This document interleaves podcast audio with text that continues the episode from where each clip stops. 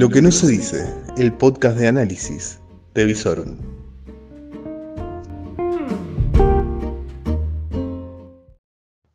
Bienvenidos a Final de Jornadas. Bienvenidos los sobrevivientes de un lunes que fue... Uf, muy raro. Raro en lo climático. Porque estamos ya empezando a tratar de entrar en el verano y un viento sur bajó la temperatura y nos regaló una jornada fantástica. El cielo límpido, transparente, prístino, con un celeste que uno desearía ver un domingo más que un lunes, pero bueno. Temperatura agradable para comenzar la semana y comenzó con noticias, bueno, vamos en orden.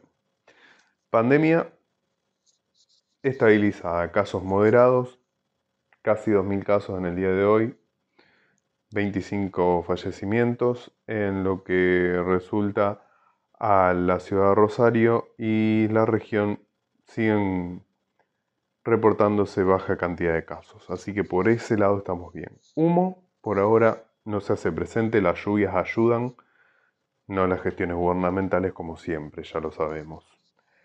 Inseguridad.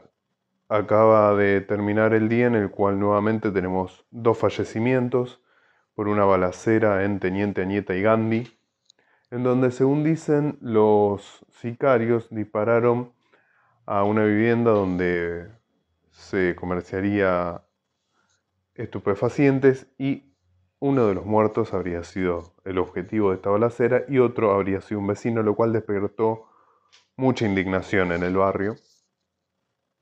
Y sí, va a pasar si hay balaceras de este estilo, claramente van a caer personas que no son el blanco directo de los sicarios. Pero bueno, hoy escuchamos declaraciones del intendente Hapkin en una radio de Capital Federal en donde dijo que bueno, las balaceras en zona sur y zona oeste son algo a lo que estamos acostumbrados por lo que es la narcocriminalidad, la economía del delito y el crimen organizado, pero que lo que es preocupante, según su visión, es la balacera en Avenida Pellegrini porque ya es de una mayor peligrosidad. Bueno, acaba de confirmarse que hay dos ciudades. Más que confirmarse, se acaba de hacer explícito que hay dos ciudades. La ciudad que preocupa al intendente y a las autoridades de la provincia y del municipio que son la de que están entre Avenida Pellegrini y Oroño, algo de zona norte, Puerto Norte, Alberdi, Arroyito, algo de Arroyito, algo de Alberdi, Fisherton y una partecita de Chesorto. El resto, bueno, ya está en manos de la narcocriminalidad que puede seguir haciendo lo que quiera. Así que tranquilos. ¿Qué más tuvimos en la jornada de hoy? Bueno, la jornada de hoy se llevó todos los memes con la cuestión de Cabo Verde. Cabo Verde que cualquiera que ha leído algo sobre esclavitud sabe que es una isla donde eh, se hizo un centro de distribución de esclavos africanos, lamentablemente allá por los tiempos de la colonia, y bueno, medianamente uno podía decir, si no podía ubicarlo en el mapa, claramente lo relacionaba con África, pero aparentemente en la parte de sanidad de migraciones no lo tenían muy claro y lo confundieron con Asia. Bueno, fue la comidilla del día que el crucero, que si tenía autorización, no tenía autorización, aparentemente sí tenían autorización para bajar. Cuestión saldada, por lo menos aprendimos algo de geografía y los más culturosos evocaron a Cesaria Évora se los recomiendo, les va a mejorar el día escuchar tan buena música. Otra de las comidillas del día fue el rumor de Corralito. ¿Por qué? Porque bueno, el Banco Central eh, en pasadas jornadas había emitido una circular en la cual se establecía que los bancos debían cambiar sus posiciones en moneda extranjera, llevarlas del 4% al 0% y algunos malintencionados lo relacionaron con el tema de los depósitos tranquilos. Si hay algo que hay que tener en claro que es después del 2001, los depósitos en dólar están bastante seguros en los bancos. ¿Por qué? Primero porque los, bancos solo pueden prestarle dólares a aquellos que tienen negocios en dólares y generan dólares, ¿sí? es decir, a los exportadores. Y además porque en el último tiempo incluso los exportadores han ido pagando todos esos créditos esperando una devaluación, es decir, cancelan sus créditos en dólares y sacan créditos en pesos a tasas subsidiadas. Lo cual da como resultado en el sistema financiero que el 90% de los depósitos en dólares están en los bancos, ni siquiera están prestados en casi ningún lugar del mundo hay tanto respaldo para los depósitos en dólares. ¿Eso nos deja tranquilos a los argentinos? No, claramente no por la historia que tiene la Argentina, donde en alguna remota época algún que otro banco ha quebrado, gracias a Dios esto no se ha, eh, repetido hace ya más de treinta y pico de años, porque en alguna que otra época el Estado ha manoteado los depósitos de los ahorristas, desde el 2001 que no se ve eso, gracias a Dios, desde el 89 que fue mucho más explícito. Y bueno, después de esa historia es difícil. Pero por el momento los balances de los bancos y el balance del Banco Central inspirarían cierta tranquilidad.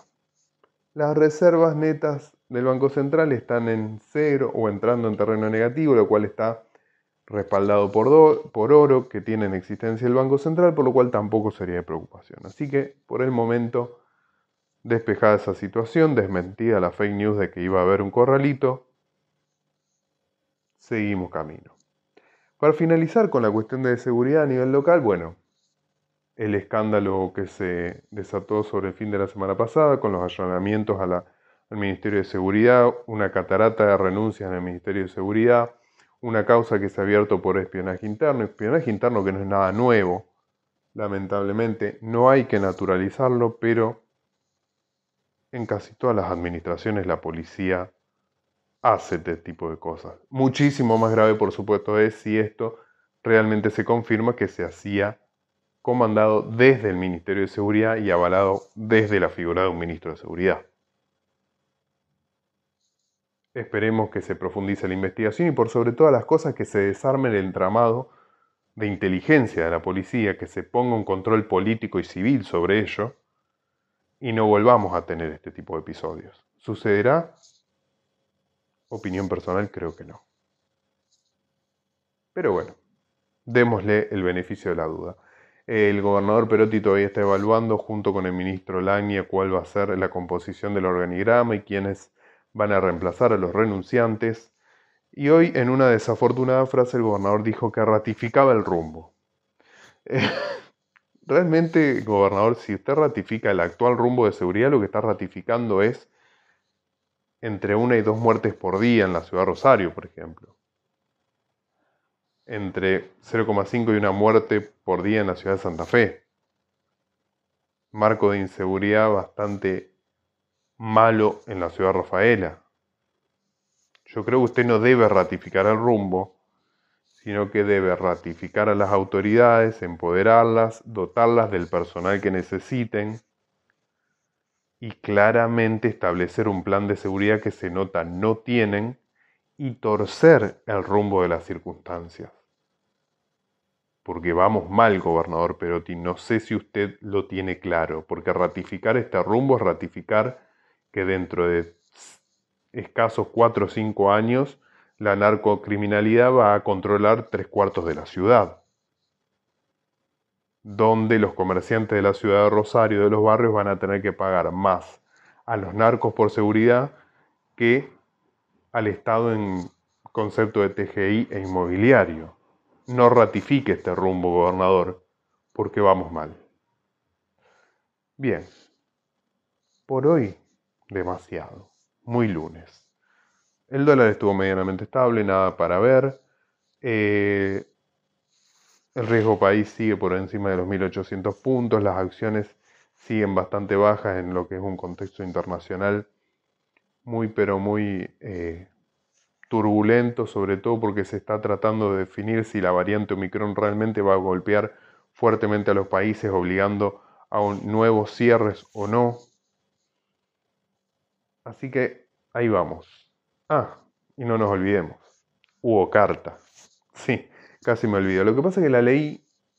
La verdad que, primero cansado, cansado de ese modo de comunicación imperial que tiene la vicepresidenta que no se relaciona ni siquiera con medios de comunicación amigos, que por lo menos uno lo entendería, pero sería un poco más republicano y democrático, qué sé yo, aunque sea un video. Es más, yo se lo sugerí por Twitter, un podcast. ¿Por qué no hace un podcast la vicepresidenta con sus cartas? Porque es mucho más entretenido escucharlo en su tono de voz. Podría incluir todos los discursos anteriores, podría monetizarlo, divino. Aparte esa voz que tiene Cristina, regia, se le extraña, dice, se le extraña. Uno puede estar de acuerdo no con lo que dice, pero su estilo, su impronta, dentro de tanta mediocridad dirigencial, por lo menos en la tierra de los ciegos, el tuerto rey. Eh, bueno, la carta básicamente dijo que Alberto tiene la viroma y puede hacer lo que considere que puede hacer ni sí, ni no, ni blanco, ni negro, se reservó, diría yo, el derecho a veto, que creo yo no lo ejercerá, porque la Argentina se está quedando con pocas opciones respecto a lo que sigue, porque un default sería mucho más gravoso que un acuerdo con el fondo. Y la Argentina, más allá de la necesidad de acordar con el fondo, porque le debe al fondo plata, cosa que ningún país tiene problemas por deber plata, porque la plata se toma prestada, se debe y nunca se devuelve el capital, se pagan los intereses. El problema que tiene la Argentina es que no genera el excedente de dólares para garantizar el pago aunque sea de esos intereses. Porque los acreedores, en un mundo donde las rentabilidades están muy bajas, si hay algo que buscan, son unas tasas de 2, 3, 4 puntos por encima de la normal en el mundo. La normal en el mundo hoy está en el 1, 2, 3% con una tasa de un 5, un acreedor, si ve que está totalmente garantizado el cobro y la empieza a ver con atracción, lo que le falta a la Argentina es un rumbo económico en sí. Yo no sé si el Fondo Monetario quiere o no quiere un plan económico. Los que sí queremos un plan económico somos los argentinos, un plan que incluya bajar la inflación, ordenar cuentas públicas y tener un plan de crecimiento para el país. Porque hace 10 años que este país no crece. Venimos de mal en peor, en el medio de turbulencias financieras internacionales, sube y baja de los commodities internacionales, la pandemia que golpeó muy fuerte y claramente signó la primera parte del gobierno de Alberto Fernández y nos golpeó muy duro y creo que eso también hay que tenerlo en cuenta, pero ahora es momento de que haya un plan para los argentinos y bueno, si de paso lo convence al fondo, mucho mejor.